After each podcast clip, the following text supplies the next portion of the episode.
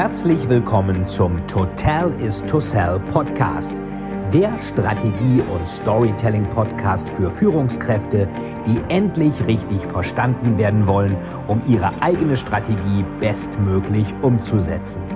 Hier dreht sich alles rund um Ihre eigene Story und Strategie für Ihr persönliches Happy End. Viel Spaß!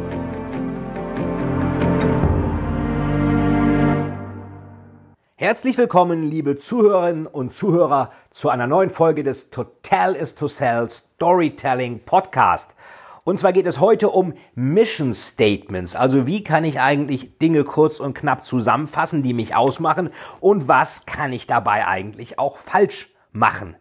Wir hatten ja ähm, in der letzten Folge schon mal geschaut und einige etwas eigenartige äh, erste Sätze von Geschäftsberichten uns angeschaut. Deutsche Bank zum Beispiel, ähm, was a challenging year oder die Deutsche Bahn war mit besonderen Herausforderungen konfrontiert, was immer irgendwie so klingt, als ob da unbeabsichtigt was schiefgelaufen ist. Unser paranoides Gehirn macht eine Negativstory draus und die Leute, die solche Stories machen, glauben aber, die Leute sind so blöd, dass sie diesen Negativ-Touch, den unser paranoides Gehirn aktiviert, nicht mitbekommen würden. Man kann es natürlich auch ganz anders machen, zum Beispiel als Kennedy die Mondmission verkaufen wollte. Da sagte er eben nicht, wir müssen uns äh, im Blick, Anblick des strategischen Wettbewerbers der Sowjetunion äh, um die Vorherrschaft im Weltraum bemühen und die strategischen Stellschrauben operationalisieren, um in dieses neue Geschäftsfeld gerade auch vor dem komparativen Vorteil gegenüber den Russen vorzudringen, bla bla bla, sondern er hatte das ganz anders gemacht. Es war ja schon Handlungsbedarf da. Die Russen waren 57 mit dem Sputnik, dem Satelliten im Weltall. 61 war der erste Mann im All, auch ein Russe. Im All, nicht auf dem Mond.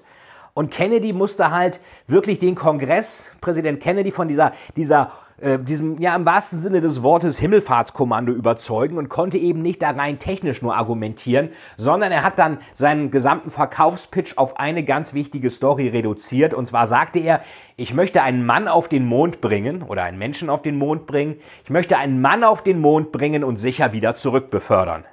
Und das war irgendwie interessant, weil Mann und Mond, das klang schon mal toll, bring a man to the moon. Ähm, das fragte sich ja, ist da ein Mann im Mond? Der Mond wurde immer schon angebetet früher, der wurde verherrlicht, idealisiert, Mittelalter, Renaissance, Romantik, gab es Gedichte dazu und es war klar, Mensch, Erde, ja.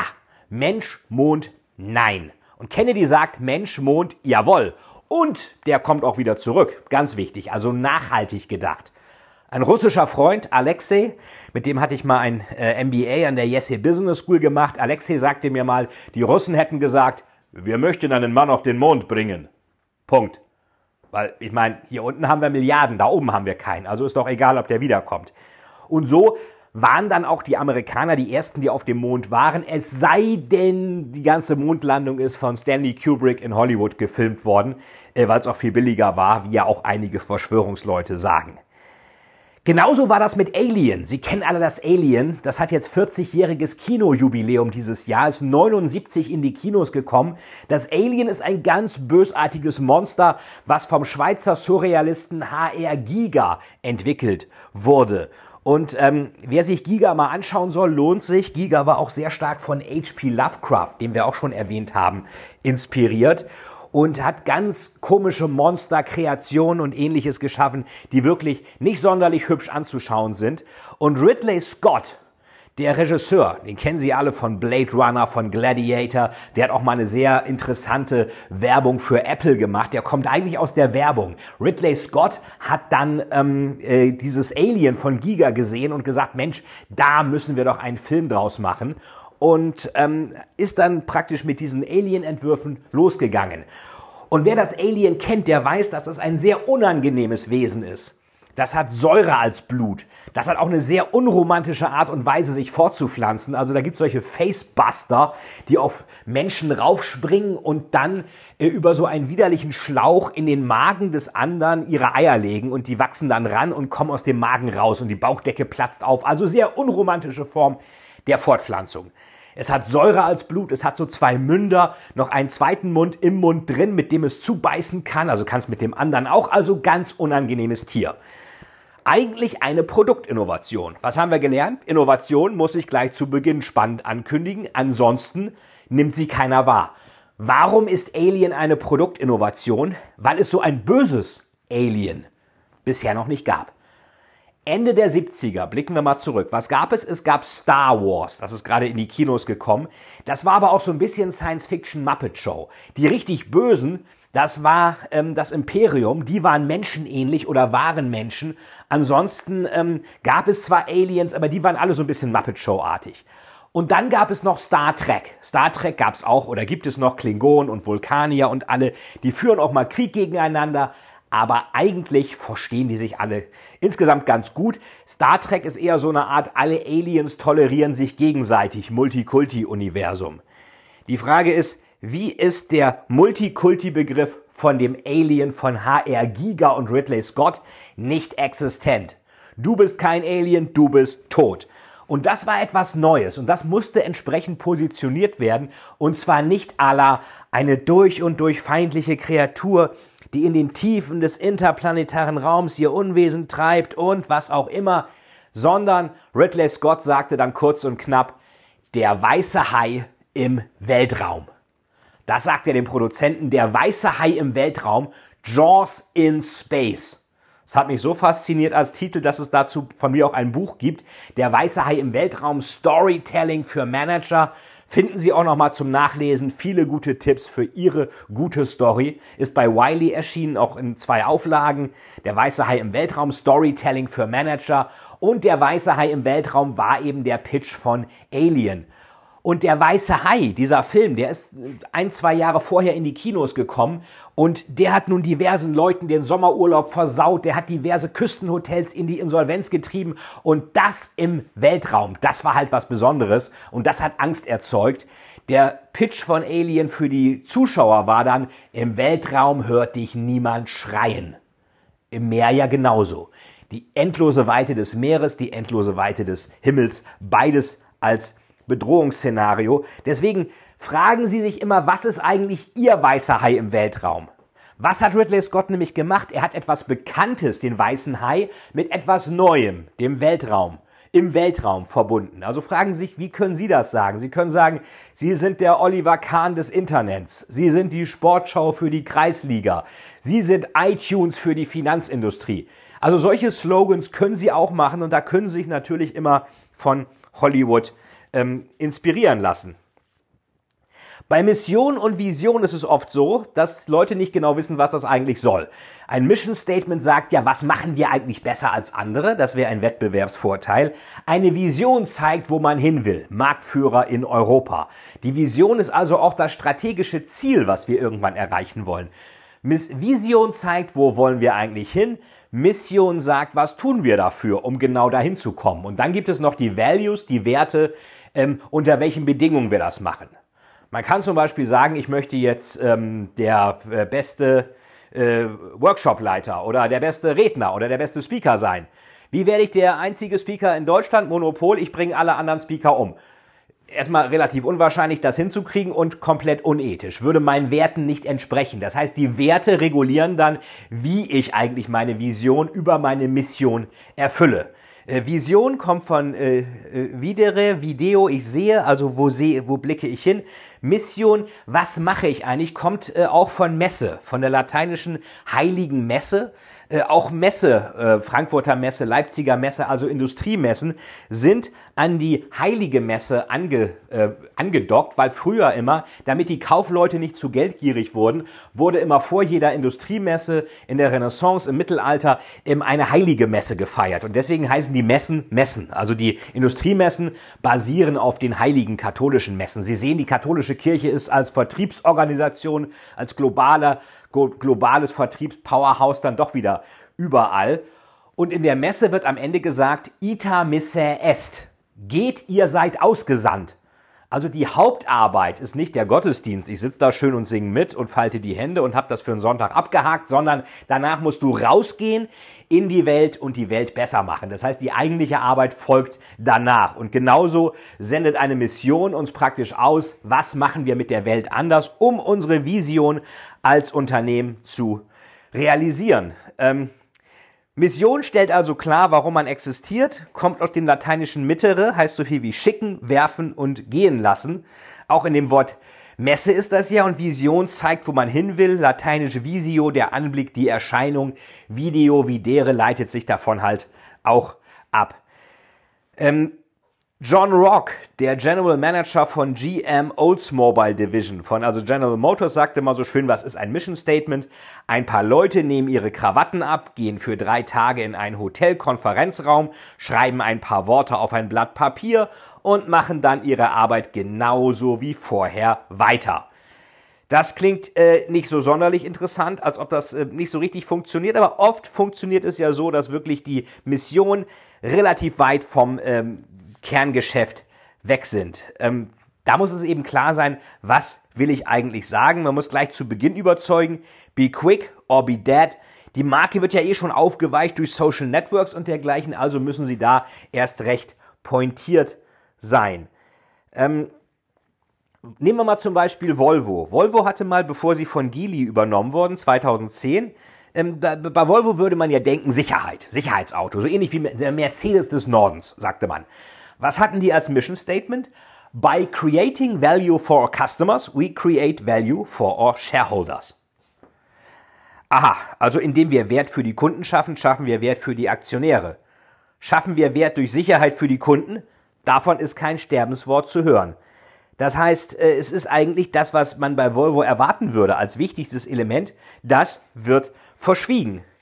Dann haben sie auch noch, we use our expertise to create transport-related products. Oh, Transport, wow.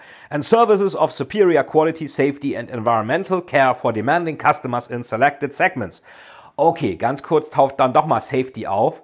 Und dann, we work with energy, passion and respect for the individual. Ja, das sind alles keine Alleinstellungsmerkmale. Ich meine, we work with energy. Da sagt ja keiner, we work without energy. Oder wenn Leute sagen, wir sind innovativ. Es sagt ja keiner, wir sind altbacken. Also ist die Aussage, wir sind innovativ nicht differenzierend, weil das jeder sagt. Was jeder sagt, differenziert einen nicht. So, noch ein Test. Wer könnte das sein? At hm, hm, We work to help people and businesses throughout the world to realize their full potential. This is our mission. Everything we do reflects this mission and the values that make it possible.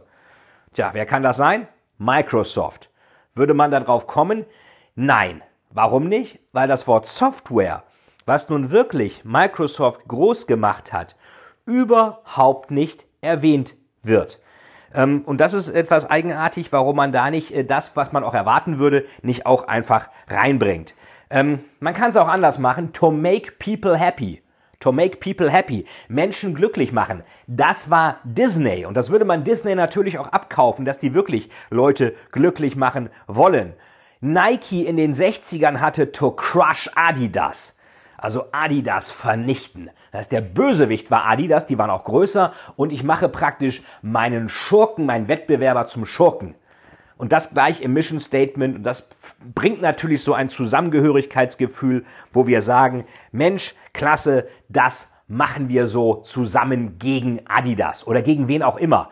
Das mag jetzt nicht politisch korrekt klingen, aber es gibt Studien, die zeigen, dass Unternehmen, die ein klares Feindbild haben, ähm, zufriedenere Mitarbeiter haben und höhere Aktienkurse. Das heißt, auch gerade wenn Sie ein kleines Unternehmen sind, Sie haben einen großen Wettbewerber, machen Sie den großen Wettbewerber zum Schurken, spielen Sie die David gegen Goliath-Karte.